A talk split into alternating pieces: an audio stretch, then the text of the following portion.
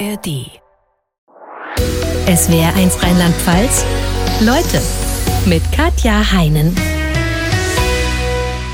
Und in Leute begrüße ich Samuel Mephire, ein Mann mit einem so unglaublichen Leben, dass es jetzt von Disney als Serie verfilmt wurde. Herzlich willkommen in Leute Samuel Mephire. Hallo. Hallo und danke für die Einladung.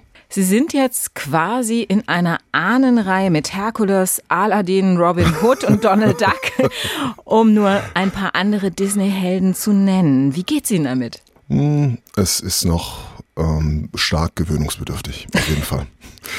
Sie sind inzwischen unter anderem Krimi-Autor. Wenn Ihnen jemand sagen würde, ich habe da eine super Krimi-Idee, ich schreibe ein Krimi über einen Schwarzen, dessen Vater am Tag seiner Geburt in der DDR vergiftet wird, dessen Mutter damit nicht klarkommt und anfängt zu trinken und das Kind zu prügeln, der dann später in Sachsen der erste schwarze Polizist Ostdeutschlands wird, schließlich die Seiten wechselt, zum Straftäter, zum Verbrecher wird und sieben Jahre dann im Knast sitzt. Heute ist er aber verheiratet, Vater und auch noch Krimi-Autor. Was würden Sie dem antworten? Ich würde sagen, du hast so dick aufgetragen, das kommt auf jeden Fall in die Rubrik äh, Märchen und Fabeln. Also Sie würden es selbst nicht glauben und sagen, so ein Krimi nee. kann einfach nicht laufen. Nee. Wenn Sie auf Ihr Leben heute zurückblicken, zweifeln Sie da manchmal selbst? Habe ich das in einem einzigen Leben alles erlebt? Es fühlt sich manchmal ähm, an, wie als würde ich von draußen auf das Leben eines anderen blicken. Das ähm, ja, ist ein, also manchmal zumindest ein recht beängstigendes Gefühl. Wie wurde denn Disney auf Ihre Geschichte aufmerksam? Da müsste ich jetzt mehrere Tage lang ausholen, aber eine lange Geschichte kurz gemacht. Ähm, ich durfte ähm, eine kleine äh, Beratung einbringen am Rande der Soko Leipzig. Und da war der ausführende Produzent damals Jörg Winger, der wahrscheinlich doch äh, heute maximale Bekanntheit hat, halt durch äh, beispielsweise Formate wie die Deutschlandreihe 83, 86, 89, aber auch gemeinsam mit seiner Frau hat er unorthodox gemacht, was phänomenal gut läuft auf Netflix. Und der Jörg hat mich irgendwann mal zur Seite genommen und hat gesagt, könntest du dir vorstellen, dass ich aus deiner Geschichte was mache und das anbiete? Wir machen so drei Teile fürs ZDF. Und dann habe ich natürlich genickt, aber innerlich habe ich gedacht, oh mein Gott, äh, der arme Irre, weil was will man darüber erzählen, außer dass einer äh, auszog mit höchsten Idealen und dann sich auf den Bauch gelegt hat. Ähm, aber der Jörg hat etwas in der Geschichte gesehen, was ich persönlich ehrlich gesagt nicht gesehen habe. Und ähm, ja, und der Rest ist Geschichte. Und also Disney wurde dann Jahre. drauf aufmerksam dadurch. Also es war ein Prozess über viele, viele, viele Stationen und dann nach über 15 Jahren kam es dann zu diesem Zusammenschieben von äh, Disney suchte einen starken Stoff, äh, Jörg hat einen Stoff angeboten, der ihm gefallen hat und so hat sich zusammengeschoben. Und Ihnen war gleich klar, das mache ich, auch mit Disney? Nö. Wie lange haben Sie drüber nachgedacht? Ich habe nicht nur drüber nachgedacht, sondern es gab auch äh, sehr heftige Diskussionen mit meiner Frau, weil, wie sich jetzt bereits zeigt, habe ich es natürlich einmal mehr unterschätzt, aber mir schwante oder ich ahnte schon damals, dass wenn man es mit Disney macht, ähm, a, äh, die Geschichte natürlich Disney-like erzählt wird durch Disney, äh, also mit, mit Einhörnern, mit äh, Zauberern und äh, fliegenden Teppichen und allem drum und dran. Und natürlich, äh, dass es halt, ja, maximal groß wird. Und das war für meine Frau eine Idee, die äh, musste erstmal nachvollziehbarerweise sehr, sehr eingehend besprochen werden zwischen uns. Was hat den Ausschlag gegeben, dass Sie gesagt haben, ich mache das? Sie mussten ja dann Ihre Persönlichkeitsrechte, nehme ich mal an, verkaufen, mhm. die Rechte an Ihre Lebensgeschichte. Mhm. Ah ja, ja, wie so, wie so viele Dinge im Leben. Es hat, äh, es hat so ein Gemenge aus äh, ganz banalen Sachen und Idealismus. Ähm, auf der einen Seite, es gab einfach das Angebot von einer Menge Geld, also für meine Verhältnisse eine Menge Geld. Äh, so viel, dass ich alle meine Schulden, äh, die ich hatte, äh, auf einen Schlag bezahlen konnte. Und das war natürlich für mich etwas, also ich bin davon ausgegangen, ich nehme die Schulden mit ins Grab, weil es einfach viel zu viele sind. Und dann äh, konnte ich mich an den Küchentisch setzen und sagen, hier, ähm, diese Last ist nicht nur von mir weggenommen, sondern von uns allen, also von der ganzen Familie. Äh, und zweiter wichtiger Punkt war natürlich, dass zu dem Zeitpunkt, wo das Angebot kam, waren meine Mutter und mein Bruder, beide 2014 äh, bereits verstorben.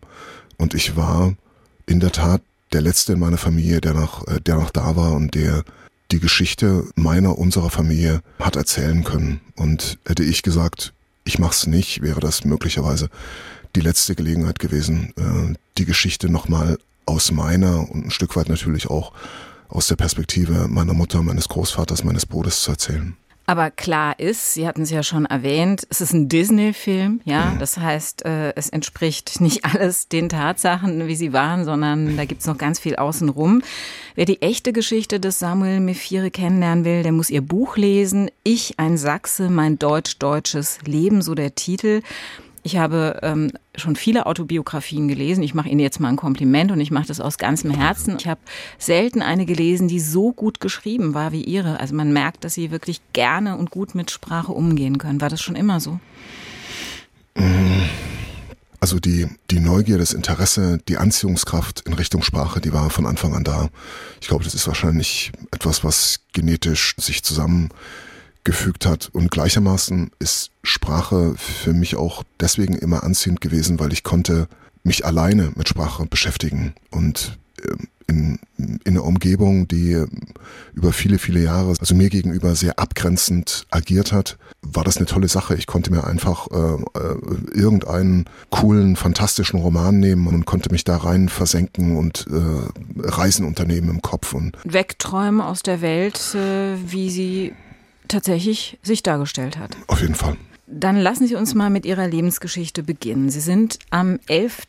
Juli 1970 in Zwenkau in der damaligen DDR als zweites Kind Ihrer Eltern geboren. Ein Tag, mhm. der ja eigentlich ein Glückstag im Leben einer Mutter sein sollte, wenn ich am selben Tag Ihr geliebter Ehemann, sprich Ihr Vater, gestorben wäre. Mhm kurz vor ihrer Geburt, wirklich, äh, ich glaube, zwei mhm. Stunden vorher mhm. oder so. Wie mhm. kam das?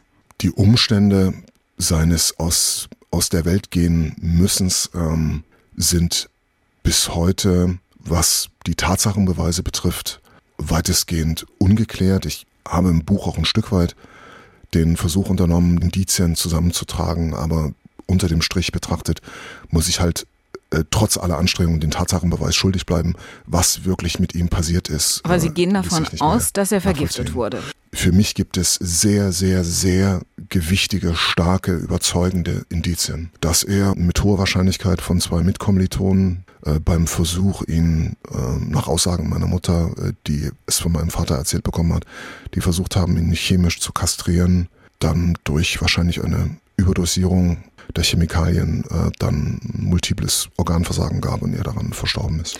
Nochmal ganz kurz die Geschichte, mhm. dass wir sie vielleicht äh, nachvollziehen können. Ihr Vater hat im Studentenwohnheim gelebt, damals, mhm. kam aus Kamerun, mhm. hat in der DDR studiert, dabei ihre Mutter kennengelernt, ja, und hat dann einfach eine Flasche Limo getrunken. Ja, es gab ja lange Zeit noch, ich glaube, heute gibt es das noch bei Gerolsteiner, diese Kippverschlüsse für, für Glasflaschen. Und ähm, er hat dann, nachdem er aus dieser Limoflasche getrunken hat, äh, sehr zeitnah äh, schon Magenkrämpfe bekommen und hat aber für sich auf eine Magenverstimmung getippt und nicht auf eine gezielt äh, beigeführte äh, Vergiftung. Und äh, dadurch hat, hatten die Substanzen halt Zeit, äh, in, äh, im Körper zu äh, zirkulieren und halt Leber und Niere entsprechend so zu schädigen, dass am Ende äh, war es auch bei allen Anstrengungen, die man in einem Krankenhaus noch unternommen hat, war es nicht mehr möglich, ihn zu retten. Er hatte aber den Verdacht, dass er vergiftet worden wäre, weil mhm. er gehört hat, wie zwei genau. Kommilitonen vor seiner Tür tuschelten.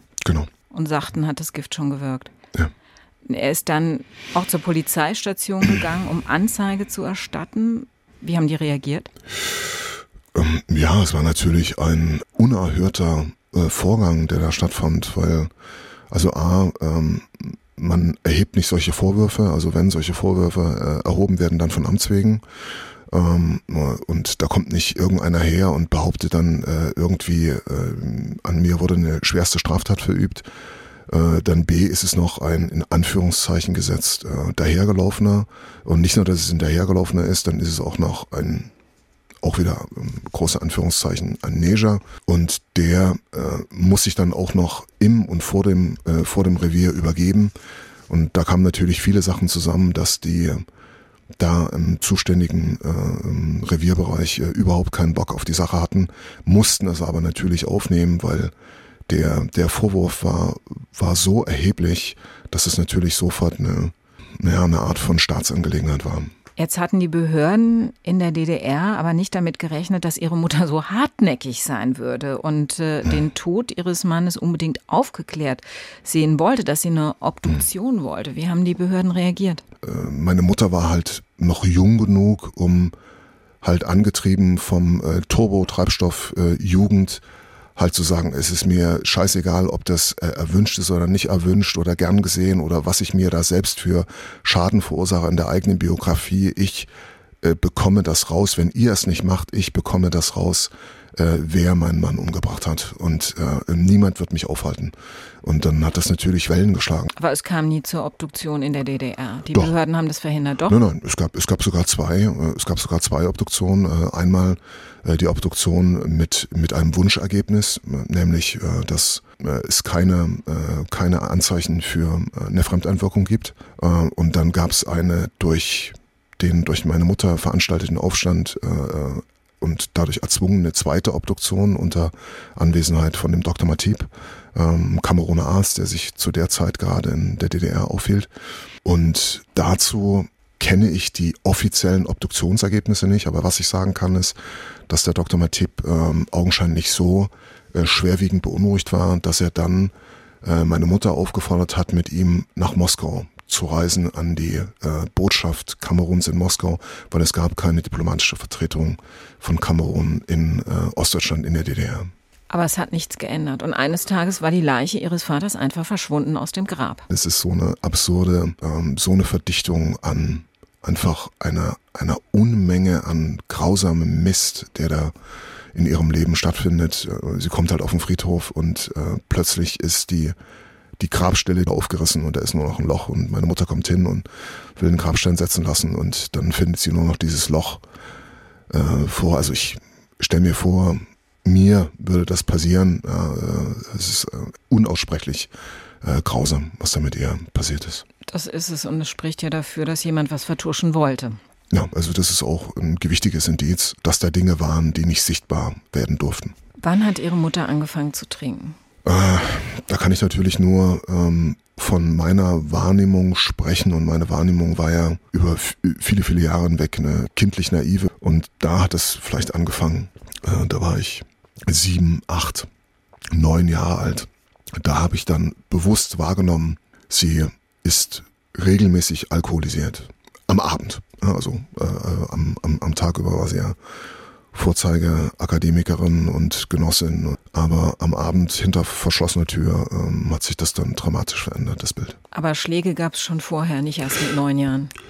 Genau, ich glaube, dass sie durch den Tod meines Vaters und ihre innere, aber eben auch die Umfeldsituation äh, schwer äh, traumatisiert war oder, oder anders gesagt emotional verkrüppelt. Und aus dieser Verkrüppelung heraus, aber wahrscheinlich auch aus einer situativen Überforderung heraus, und man stelle sich das vor, junge Frau, äh, zwei, äh, zwei kleine Afro-Kinder äh, in einer Zeit, wo das wirklich ein absolutes Novum war. Da aus dieser Überforderung heraus hat sie meinen Bruder und mich wirklich schwerst misshandelt. Und Sie hatten so große Angst als kleines Kind vor der Mutter, dass Sie zum Teil nicht mehr sprechen konnten in Ihrer Gegenwart. Ja, also das war nicht mein eigentliches Problem. Also mein Problem war nicht das nicht sprechen können, äh, aber das war ja eigentlich nur Symptom für etwas, was, was drin halt als übergroße Angst äh, existierte. Für was gab's Schläge? Für alles. Es konnte potenziell für alles Schläge geben. Und es gab auch faktisch für alles Schläge und dann manchmal gab es für dieselbe Sache halt nichts. Das war halt das besonders ähm, ja, äh, Perfide, äh, man konnte es genau, nicht einschätzen. Genau, man konnte es nicht abschätzen. Und man wusste nicht, oh, äh, mir ist was runtergefallen, dafür gibt es jetzt die und die äh, Art von Sanktionen. Also schlagen mit der Hand oder schlagen mit einem Hilfsmittel. Das, das war einfach, ja, es war, wurde willkürlich angesetzt und entsprang, glaube ich, auch, es war nicht von ihr äh, äh, Planung da dahinter, sondern es war wirklich eine maximale Überforderung. Wenn Sie heute auf die Mutter zurückgucken, können Sie ihr verzeihen? Meinerseits, muss ich ganz ehrlich sagen, gibt es nichts zu verzeihen. Äh, so paradox das äh, auch nach meinen Schilderungen äh, über sie klingen mag. Ich, ich wüsste nicht, ob ich auch nur die Hälfte der Performance, die sie unter diesen Umständen abgeliefert hat, ob ich die abliefern könnte, wenn ich mir jetzt mal vorstelle, irgendjemand käme, bringt meine Frau um, ich bin zu Hause alleine mit meinen beiden Töchtern und so weiter und so weiter. Das, also ich habe einen, einen großen, großen Respekt ähm, äh, vor dem, was sie da geleistet hat. Gleichermaßen habe ich zu ihr nicht die Liebesbeziehung wie zum Beispiel meine Frau, die zu ihrer Mutter hatte und jetzt, nachdem sie verstorben ist, immer noch hat. Also das habe ich für meine Mutter nie empfunden. Kann ja auch nicht sein, wenn man Angst vor der eigenen Mutter haben muss. Ja. Wie war das denn mit Ihren Großeltern? Haben die bemerkt, dass Ihre Mutter die Kinder prügelt, also die Enkelkinder prügelt? Äh, zumindest was meine Großmutter betraf, äh, die ist bei einigen Dingen dann äh, zufälligerweise, wenn sie auf Besuch kam, äh, zugegen gewesen. Also sie, sie hat das zumindest am Rande mitbekommen, wirklich gewusst, also dem, dem, dem Umfang, was wie stattfindet. Das hat sie, hat sie, glaube ich, nicht und das hat also durch sie nochmal gefiltert, mein Großvater wahrscheinlich auch nicht und es ist halt ein Kennzeichen von, von diesen Art, ich nenne es mal technisch, Gewaltphänomenen. Ich habe mich so viele Jahre selbst bezichtigt und geschämt, dass ich mit niemandem, also wirklich niemandem auf der Welt darüber sprechen konnte, selbst äh, in der Gerichtsverhandlung. Der Richter hat mehrfach nachgefragt und wie war denn jetzt ihre Kindheit und gibt es da irgendwie Besonderheiten? Und da, also selbst vor Gericht habe ich nichts darüber erzählt und habe also behauptet, ich hätte eine ganz durchschnittliche äh, Kindheit in einer Mittelstandsfamilie, äh, bla bla bla. Ähm, und erst halt sehr, sehr spät, ausdrücklich auch unterstützt und befördert durch Therapie, ist mir das gelungen, überhaupt für mich selbst das zuzulassen. Das ist nicht eine Kleinigkeit, sondern das hat mich schon maßgeblich mitgeprägt. Ihr Großvater hat den Kontakt zur Mutter abgebrochen, als klar war, sie heiratet einen Schwarzen und bekommt mhm. mit dem auch noch ein Kind. Und trotzdem haben Sie später als Fünfjähriger einen ganz engen Draht zum Großvater bekommen. Wie erklären Sie sich? Das war der Großvater erst rassistisch und hat sich dann eines Besseren besonnen oder wie würden Sie die Situation bewerten?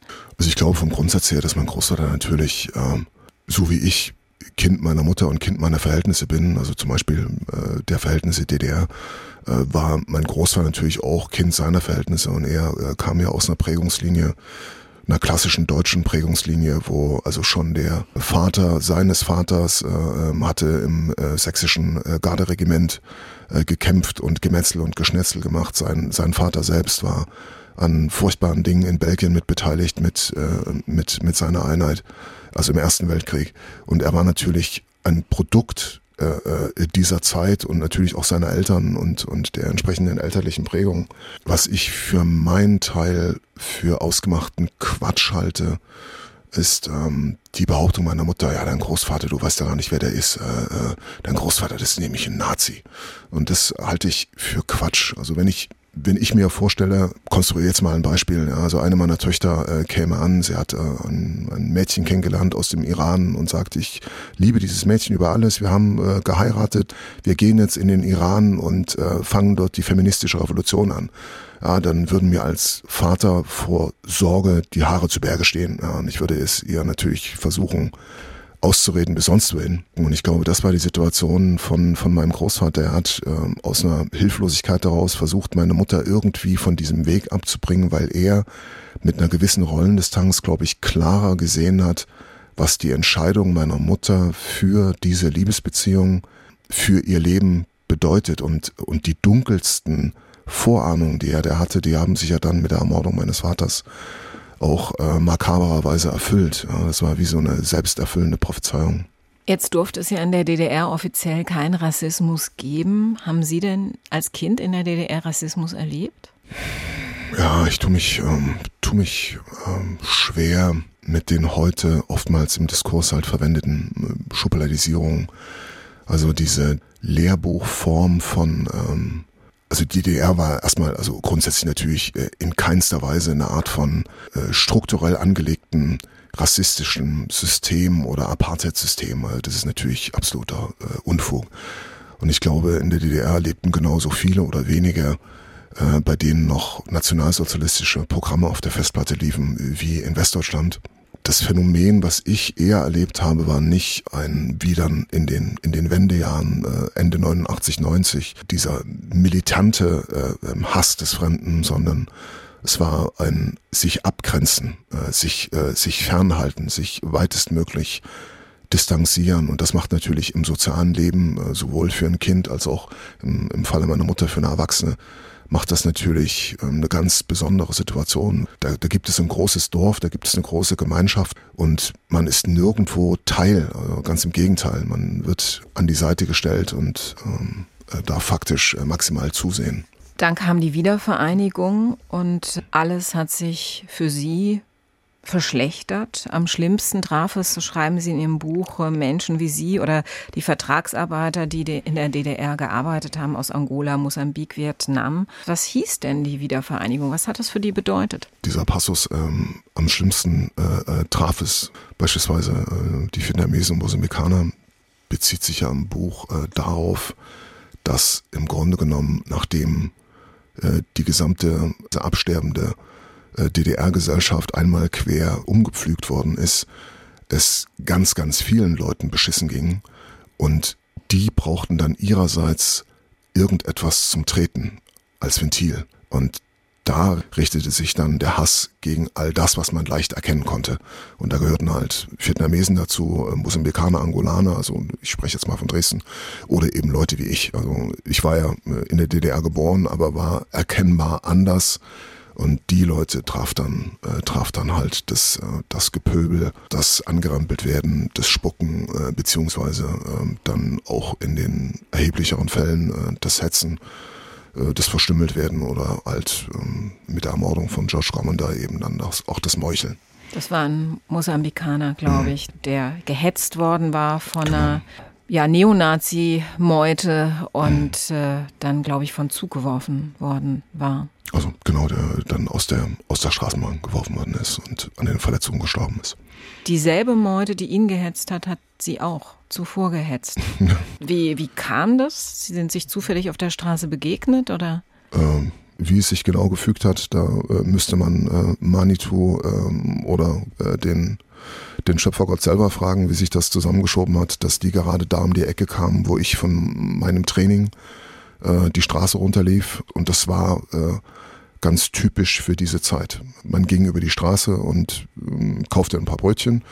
Und dann saß man wieder zu Hause und hat Brötchen gegessen oder man ging über die Straße, kaufte ein paar Brötchen und äh, war am Ende ein Fall fürs Krankenhaus oder den Friedhof. Es war wie russisch Roulette.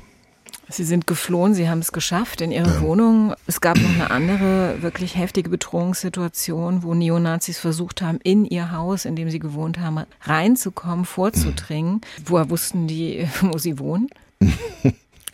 Das war auch so ein klassischer, äh, in Anführungszeichen, ein klassischer Mephira also ich habe auf der Straße halt ähm, eine gewisse Geräuschentwicklung bemerkt, eine gewisse Unruhe und wie das halt so ist beim Menschenaffen, äh, er äh, will halt wissen, was so äh, in der in den anderen Teilen der Horde vor sich geht und steckt dann seine Nase überall rein, beziehungsweise in meinem Falle halt dann den Kopf zum Fenster raus und dann standen direkt unterhalb des Mansardenfensters in dem Haus, in dem ich lebte, stand dann diese äh, äh Horde, äh, diese Meute. Und ähm, die bemerkten dann, dass da oben also nicht nur ein Kopf rausguckt, sondern dass der Kopf halt mein Kopf ist. Und äh, das haben die dann zum Anlass genommen für einen, äh, Anführungszeichen, ähm, Hausbesuch. Sie hatten Glück, dass die Tür entsprechend durch Eisen verstärkt war, so dass sie das gerettet hat. Letztlich kam für Sie irgendwann der Punkt, wo Sie gesagt haben, so geht's nicht mehr weiter. Und Sie haben sich 1992 bei einem Sonderprogramm der Kriminalpolizei beworben, wurden genommen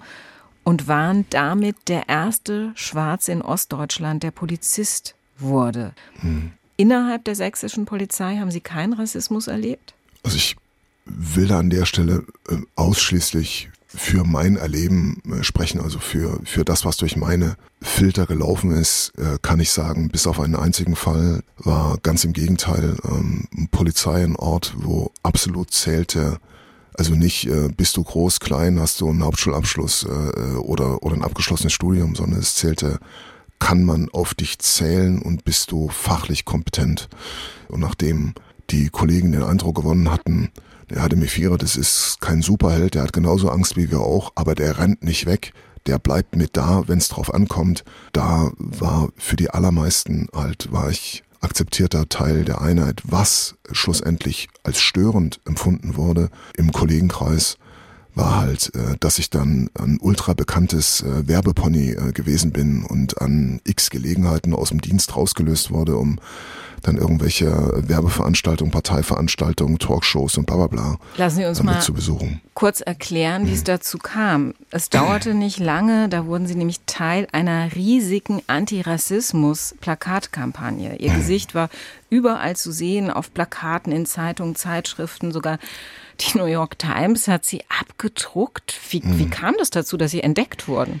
Ja, auch da wieder äh, denkbar äh, banale Umstände. Eine langjährige Freundin hat mich bei den Testikeln gepackt und äh, hat gesagt, äh, so, hier werden Leute gesucht, das ist eine Kampagne äh, der sächsischen Zeitung, äh, die wollen halt ein Signal setzen und du musst da hingehen und musst dich fotografieren lassen. Und dann habe ich erstmal gesagt, nee, ich bin weder Model noch Schauspieler, gibt's ganz andere Leute. Ich mache das nicht. Und dann hat sie aber, wie gesagt, an mein Gewissen appelliert und gesagt, äh, guck dich doch um, guck doch, in welchen Zeiten wir leben. Wenn wir es jetzt nicht machen, dann, dann verstreicht vielleicht die letzte Gelegenheit. Und da hatte sie mich natürlich ein Stück weit völlig berechtigt an der Verantwortung gepackt und ich bin dann zu diesem Fotoshooting gegangen, äh, einfach auch, um mich vor ihr nicht mehr rechtfertigen zu müssen. Aber ich hatte halt auf der anderen Gehirnhälfte schon den Vorsatz, ich sabotiere das und das habe ich äh, dadurch gemacht, dass ich halt ein äh, betonartig äh, verhärtetes Gesicht gezogen habe und habe mir da gute Chancen ausgerechnet, dass mein Foto sowieso rausfliegt.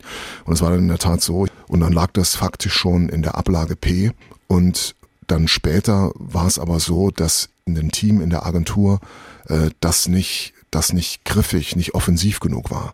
Und dann hat man mein Foto äh, aus dem Papierkorb wieder rausgeholt und hat gesagt, wir nehmen gerade das, weil das ist die Art von Ansage, die es jetzt zum Thema braucht. Und dann war ich plötzlich das Gesicht der Kampagne. Sie waren mhm. da gerade mal 22. Was ja. ging da in Ihrem Kopf vor? Ich war ja ein Stück weit angekommen an meinem Lieblingsort. Also es war äh, äh Teil dieser Polizeifamilie zu sein. Äh, das war ein Herzenswunsch von mir und ich war angekommen und gleichermaßen verstehe ich auch, ähm, äh, gerade auch jetzt mit 30 Jahren Abstand natürlich, äh, die Kollegenschaft, äh, die, die darauf einfach keinen keinen Bock hatte, und ich muss ganz ehrlich sagen, hätte ich wahrscheinlich auch nicht, äh, dass da ein Kripomann am Schreibtisch sitzt, äh, sitzt da ein Werbepony hinterm Schreibtisch und äh, das hat dann halt zu starken, starken Irritationen geführt. Aber das war nicht der einzige Grund, weshalb Sie beschlossen haben, die Polizei zu verlassen. Sie waren mhm. auch ähm, unzufrieden, weil in die Sachen nicht schnell genug ging oder gegen mhm. Straftäter nicht konsequent äh, genug vorgegangen werden konnte. Sie haben mit Freunden dann zusammen eine eigene Sicherheitsfirma gegründet. Mit hm. welchem Anspruch damals? Ja, mit dem, selbstverständlich mit dem höchsten Anspruch. Sie wollten die Welt glaub, retten. Äh, ich wollte die Welt retten, weil drunter äh, mache ich es natürlich nicht. Es ist, glaube ich, ein Vorrecht der Jugend. Ähm, dass man weiß alles, man kann alles und man braucht niemanden. Und es ist, glaube ich, so ein, so, ein, so ein klassisches Szenario von Selbstwirksamkeitsprozess oder ähm, Effekt und auch äh, Abnabelung, äh, aber der hat halt bei mir äh, in Teilen öffentlich und in Teilen in völlig ungeeigneter Form stattgefunden. Ungeeignet zum Beispiel, indem ich mich halt aus dieser äh, äh, Wahlfamilie Polizei selbst raus amputiert habe und dann halt versucht habe, im Rahmen dieses Sicherheitsdienstes was zu machen, was natürlich, äh, also jetzt mit 30 Jahren Distanz betrachtet, von Anfang an zum Scheitern verurteilt war. Also ich war, glaube ich, ähm, äh, grundlegend gut ausgebildet und war überdurchschnittlich gut trainiert, äh, aber äh, betriebswirtschaftlich war ich ein Totalversager. Und da kam Franz Ferdinand ins Spiel. Das ist äh, nicht sein richtiger Name, so nennen sie ja. ihn im Buch. Eine ja. Dresdner Unterweltgröße, Herr über das Rotlichtviertel. Und der griff hm. ihnen unter die Arme. Wie? Ja. heute, heute ist es irgendwie so eine, eine, eine Zusammenballung von Momenten, wo mir klar wird, dass vieles im Leben äh, läuft halt nicht Disney-like, überlebensgroß und heroisch und mit fliegenden Teppichen und Iron Man und so weiter, sondern der, äh, also insbesondere im Boulevardbereich, äh, so als ähm, Rotlichtkönig zusammengeschriebene Franz Ferdinand war am Ende in meiner Wahrnehmung hochintelligenter Netzwerker, den ich ein Stück weit auch als müde erlebt habe und der gerne Teil des schmutzig verdienten Geldes halt waschen wollte und die Waschmaschine war in dem Falle dann meine Firma, um dadurch halt äh, also äh, aus der quasi aus der dunklen Welt was in die normale Welt zu transferieren und dann faktisch ein bürgerliches Leben führen zu können. Und was ich nicht verstanden habe als äh, 24-jähriger, nicht ganz 25-jähriger äh, Steppke, äh, war halt, dass wenn so ein Mann mit Verbindungen überall hin, in die Verwaltung, ins Ministerium, ja, wenn, wenn so ein Mann einem äh, äh, Türen aufmacht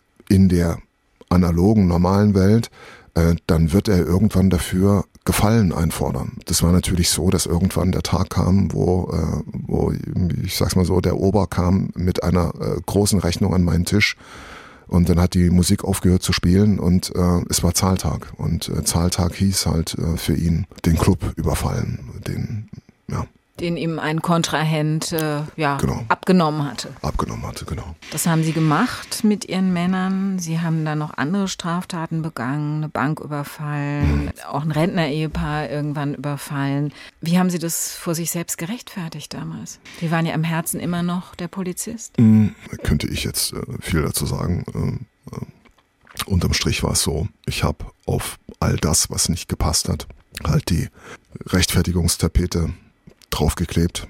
Die Rechtfertigung war ja, äh, wir sind die Guten und die Firma läuft nicht, äh, die KfW, also die Förderbank, äh, zahlt uns die Förderung nicht aus. Also müssen wir, damit wir die Guten sein können und was Gutes bewirken können, müssen wir halt so ein paar kleine, naja, ein paar kleine schlechte Sachen machen. So, und ähm, dass diese Sachen absurd verkehrt waren, das war uns klar und gleichermaßen haben wir das brutal auf den Punkt gebracht, haben wir das zugeschissen mit Entschuldigung, äh, das ist ja notwendig und guck doch mal, in welchem Zustand hier alles ist und wenn, wenn, wenn wir uns jetzt hier äh, nicht durchsetzen, äh, wer wird es dann machen? Und ich für meinen Teil war ja ohnehin auf Erfolg getrimmt, äh, Versagen gab es nicht in der Welt meiner Mutter und ähm, ergo auch nicht für mich und es gab nur, die Firma muss existieren, es muss funktionieren. Und ja, und das Hässlichste war, Sie haben es ja schon angesprochen, war natürlich äh, mit Abstand der Überfall auf das, ähm, auf das Rentner-Ehepaar. Mhm. Das setzt Ihnen heute noch zu? Ja, absolut. Ähm, die alten Leutchen, ähm, dann also von meinem, von meinem Größenwahn heimgesucht in ihre eigenen Wohnung, ähm, ja. Und das halt ja, in so einem äh, fortgeschrittenen Alter. Mhm. Ja, Zum Glück ist niemand ums Leben gekommen, muss man jetzt einfach sagen. Ja, Gott sei Dank nicht. Wie ist denn aufgeflogen, dass Sie und Ihre Jungs hinter den Taten stecken? Ich bin nach dem Überfall auf den Nachtclub auf der Straße, nachdem ich mir die Sturmhaube vom Gesicht gezogen hatte, erkannt worden oder es glaubte jemand mich erkannt zu haben und dann passte plötzlich das eine zum anderen. Also weil die, die Art der Begehung eine, eine der in dem Club arbeitenden Frauen hat vor Gericht ausgesagt, also äh, zuerst dachten wir alle im Haus, es wäre mal wieder das SEK, weil die bewegten sich genau wie die, die haben Handzeichen verwendet, die Kommandos waren so, wie wir das auch schon von den vorherigen SEK-Einsätzen kannten. Wir dachten, wir kriegen einfach mal wieder einen Hausbesuch äh, äh, von der Polizei. Und, ähm, und diese Art der Begehung, die hat sehr, sehr früh in meine Richtung gewiesen. Sie sind dann erst nach Paris geflohen und von dort aus mit falschem Pass nach Afrika. Eigentlich wollen sie nach Südafrika, sind mhm. aber letztlich in Zaire im heutigen Kongo hängen geblieben. Und zwar absurderweise, weil sie dort ausgeraubt wurden. Also das, was sie anderen angetan haben, ist dann ihnen passiert. Geld weg, Pass weg. Mhm. Ähm, und sie konnten nicht weiter um sie herum herrschten bürgerkriegsähnliche Zustände. War Ihnen hm. in dem Moment klar, das war es jetzt? Ich muss gestehen, dass ich diese Taten begangen habe. Ich kann nicht weiter? Das, das wäre ja so ein Szenario. Mein, mein, mein alter Anwalt äh, hätte jetzt an dieser Stelle gesagt, äh, ja, du hast dann die Kirchenglocken läuten hören und äh, hast von deiner Tat abgelassen. Äh, weil es gibt ja so einen äh, freiwilligen Rücktritt, der dann besonders strafmildernd sich auswirkt. Aber nein, so war es nicht. Also äh, äh, ich war ja absolut im Leugnungsmodus und ich hatte ja immer noch den Luxus, ich konnte ja wegrennen. Äh, ja, und erst halt nach vielen, vielen, vielen Kreisbewegungen ähm, und körperlich, aber auch äh, vom Emotionskörper her völlig zerfranst und völlig kaputt und haben Malaria bekommen. Äh, Malaria und mehrfach Noro und also aber von der von der allerschlimmsten Sorte. Das schoss dann aus allen Körperöffnungen heraus wie klares Wasser. Also es äh, äh, war also absurd heftig. Und dann, also nachdem das wieder und wieder und wieder äh, kam, wusste ich durch den Leistungssport, ist man ja darauf konditioniert, in den eigenen Körper äh, reinzuhören, äh, Pulsfrequenz, äh, Blutdruck äh, und und und. Und ich wusste, es geht zu Ende. Und an dem Punkt habe ich dann, äh, nicht weil ich es eingesehen habe, ich muss mich stellen und Verantwortung zu übernehmen, weil der Punkt kam erst viel, viel später und scheibchenweise. Aber es war der Punkt, wo ich gesagt habe, ich muss wählen zwischen hier sterben und äh, anonym irgendwo verscharrt werden, wenn ich Glück habe. Ansonsten ähm, landen meine Überreste auf der Müllkippe, wie von vielen anderen äh, oder halt mich stellen und, äh, und dann zumindest äh, diesem faktisch sicherem Tod entkommen. Und ich habe quasi zwischen diesen beiden Optionen gewählt, aber noch, noch lange nicht für wirklich, ich übernehme Verantwortung. Das hat gedauert. Sie haben sich bei der Botschaft gestellt, sind schließlich ausgeliefert worden nach Deutschland und wurden dann vors Gericht gestellt. Das mhm. Urteil lautete neun Jahre und neun Monate Haft, also eine unvorstellbare lange Zeit. Hatten Sie zu dem Zeitpunkt dann schon das Gefühl, es ist verdient oder haben Sie immer noch gedacht, das ist nicht gerechtfertigt? Ehrlich gesagt habe ich ähm, auch noch ein Stück weit nach der äh, Verhandlung nicht viel Zeit gehabt, in die Tiefe gehend darüber nachzudenken, weil es war, also diese Zeit war so der Peak äh, der Isolationshaft also die, ähm, die äußeren Umstände waren so, dass äh, man viel, viel Aufwand betrieben hat, mich irgendwo unterzubringen, äh, äh, wo ich am Ende des Tages, also zumindest noch am Leben bin. Äh, Weil, das muss man vielleicht erklären, sonst äh, mhm. verstehen die Leute, die ihr Buch gelesen haben, nicht, auch Franz Ferdinand versucht hat, sie zu schnappen. Mhm, und das ja, hätte genau. ihren sicheren Tod bedeutet, ja, weil er Angst genau. hatte, dass sie gegen ihn aussagen, was sie ja auch getan haben. Genau, was ich, was ich getan habe für Franz Ferdinand, äh, lief halt die Zeit ab und dann ähm, äh, entstand dadurch eben entsprechend die Notwendigkeit, ich muss irgendwo halt ähm, sicher untergebracht sein und da war die einzige wirklich sichere Möglichkeit, ähm, diese speziellen äh, Sicherheitsstationen, also schlussendlich am Ende meiner Gefängniszeit äh, war ich in zwölf verschiedenen äh, Anstalten. Also es war eine ziemliche Rundreise durch bundesdeutsche Anstalten. Und dieses Herumreisen und mit, also zu einem Paket verschnürt, äh, in Panzern, mit äh, Hochgeschwindigkeitsfahrten von A nach B gebracht werden, mit Hubschraubern geflogen und und und.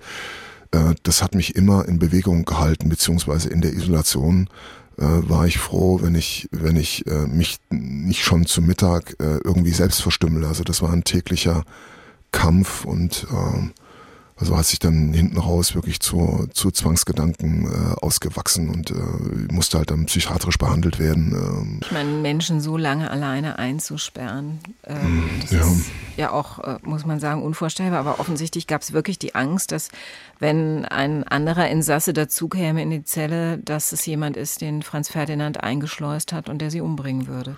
Ja, beziehungsweise und man hatte eben auch Angst, dass der, wenn dann mein Aufenthalt äh, bekannt wird und deswegen auch die vielen Verlegungen eher von draußen mit einem äh, PSG beispielsweise, also mit einem Präzisionsschützengewehr, in die Anstalt hineinwirken könnte.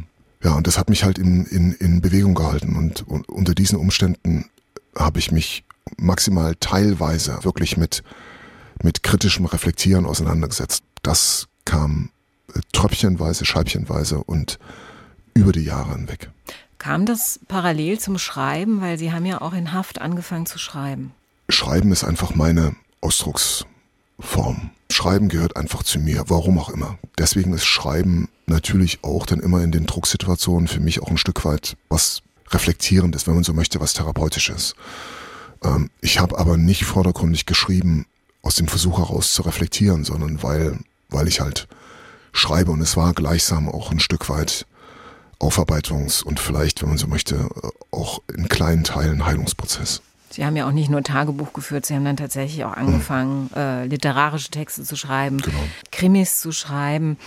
Als Sie wieder rauskamen nach über sieben Jahren, Wie schwer war es für Sie, da wieder Fuß zu fassen, wieder nach dem Gefängnis ein einigermaßen normales Leben zu führen? Schwierig. Hat mit Sicherheit äh, auch mit der Besonderheit zu tun, dass äh, ich in Dresden bekannt war, also zumindest zu diesem Zeitpunkt bekannt war wie ein bunter Hund.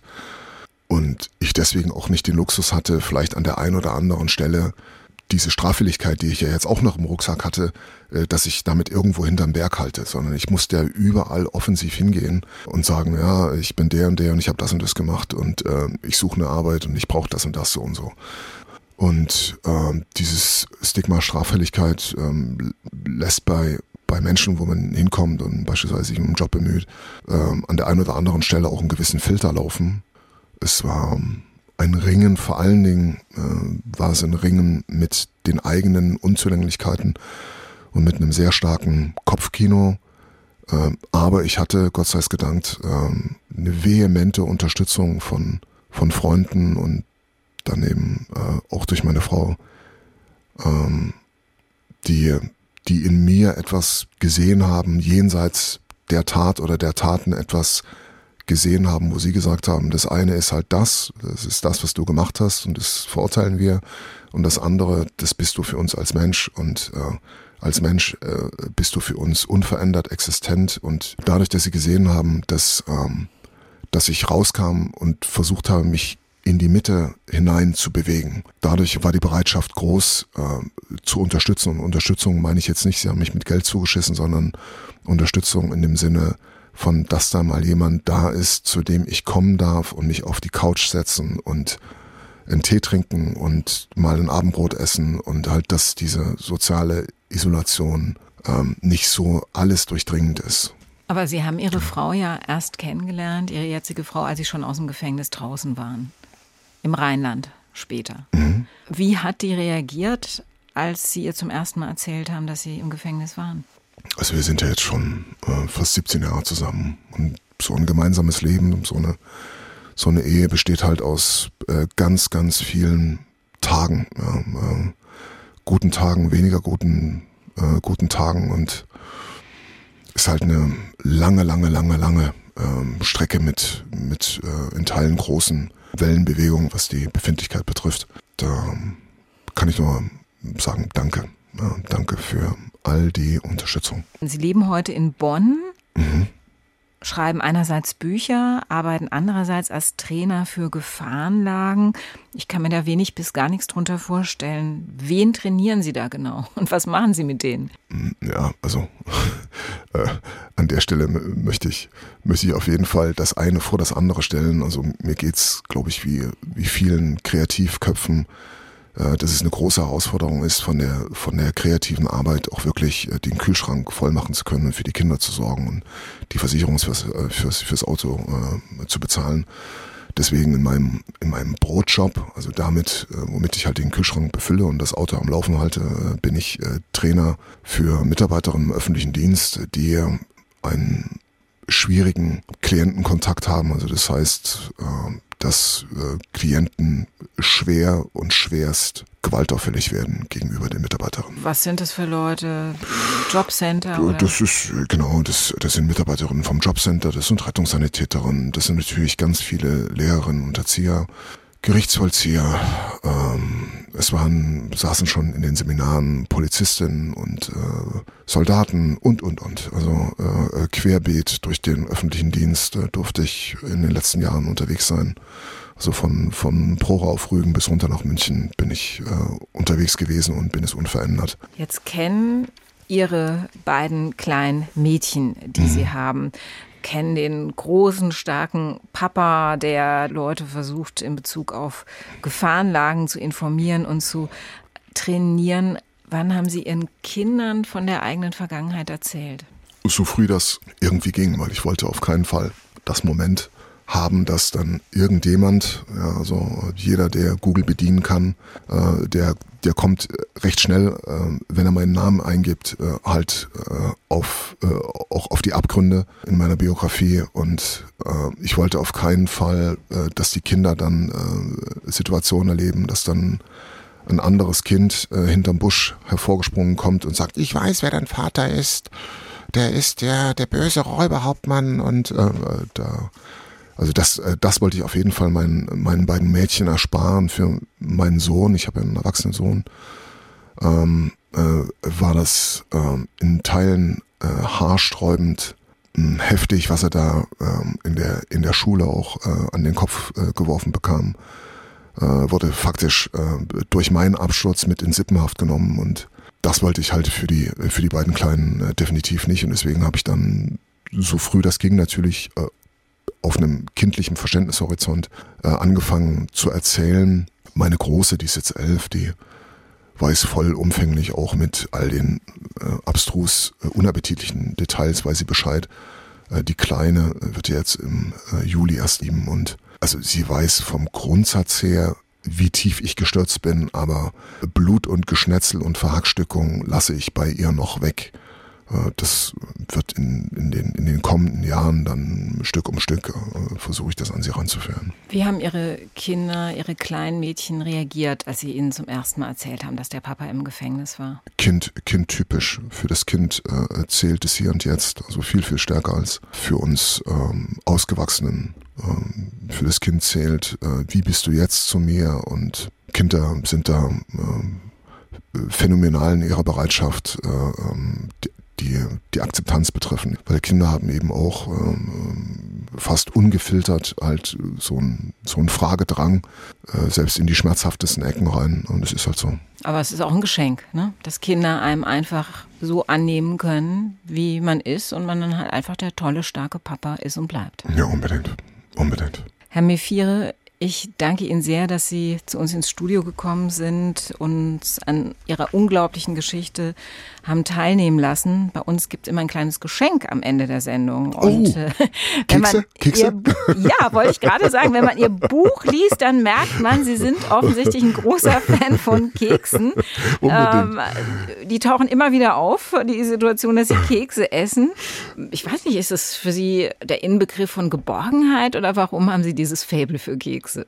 Erstens, äh, ähm, gut gemachte äh, ähm, englische äh, Butterkekse, also Shortbread, äh, sie, sie, schmecken und äh, dadurch, dass sie schmecken, hat sie eben auch was Kontemplatives. Man kann versinken in Raum und Zeit und äh, die Butter schmilzt auf der Zunge. So muss ein guter Butterkeks sein. ich habe, ich enttäusche Sie jetzt hoffentlich nicht. Ich habe für Sie nämlich keine Kekse, aber ich dachte, Sie haben vielleicht mal Lust, mit Ihren Mädchen zusammen zu backen. Ich oh. habe ein wunderbar einfaches Keksbackbuch für Sie gefunden. Hier, ich gebe es Ihnen oh. rüber. Und äh, Shortbread-Rezept ist natürlich auch drin.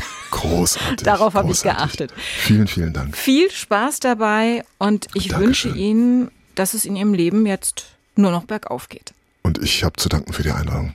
SWR1 Rheinland-Pfalz. Leute, jede Woche neu. Auf swr1.de, in der SWR1 App und überall, wo es Podcasts gibt.